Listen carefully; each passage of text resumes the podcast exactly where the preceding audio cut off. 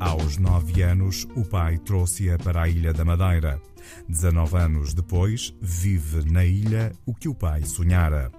Estuda atualmente na Universidade da Madeira, mas, ainda que distante no tempo, Fatumata Nabali recorda com carinho a infância com os amigos na Guiné. A minha infância na Guiné foi, foi uma infância feliz, embora tenha sido apenas 9 anos, porque depois vim para cá passou um bocadinho rápido, mas tinha muita, muita família, tinha muitos primos, brincávamos bastante, brincávamos na floresta, tínhamos muitos animais de estimação em casa. A chegada a uma terra diferente não foi fácil, até porque a idade encontrou alguns entraves. O mais difícil para mim, sinceramente, acho que foi a, a língua uma nova, embora na Guiné a língua oficial seja o português, mas nós falávamos mais o, o crioulo, que é uma língua bastante parecida ao português. Na infância, a cor da pele também acabou trazendo alguns problemas na convivência com outras crianças na escola. Tive algum, pronto, alguns conflitos,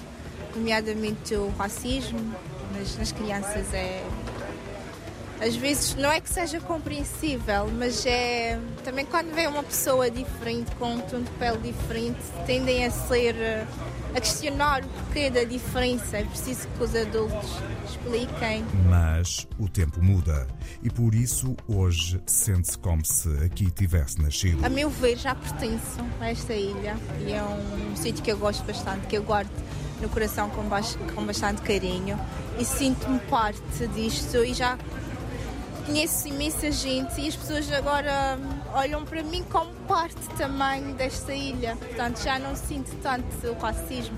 Também é uma coisa que se deve ignorar, não é uma coisa que se deve ter em mente para também as pessoas não ligarem tanto a isso. Para Fatumata Nabali, a Guiné continua a ter um espaço especial no seu coração. Mas o seu país ainda é uma terra de grande dificuldade. É uma realidade complicada devido à pobreza, devido a...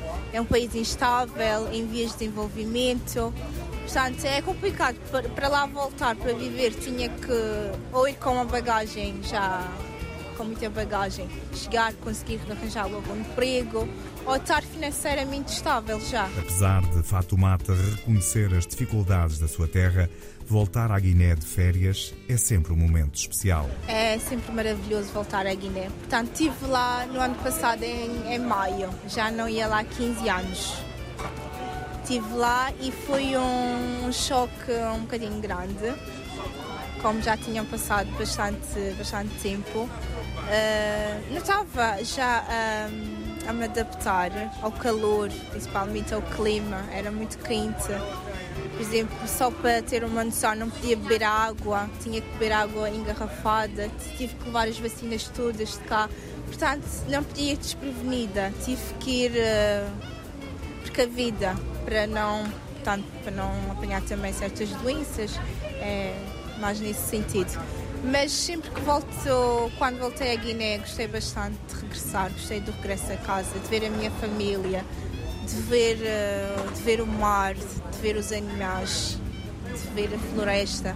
Todas aquelas memórias de infância. E porque o sonho comanda a vida, Fatoumata Nabali quer no futuro fazer parte do progresso e do desenvolvimento da sua terra. Gostava de, no futuro, contribuir para o meu país Gostava de trabalhar na área da educação, que é a minha área. Estou aqui agora, estou na Madeira a estudar e o meu sonho é um dia lá voltar e ajudar aquelas crianças que, que nós precisam, ajudar o povo e levar o meu conhecimento daqui também para lá.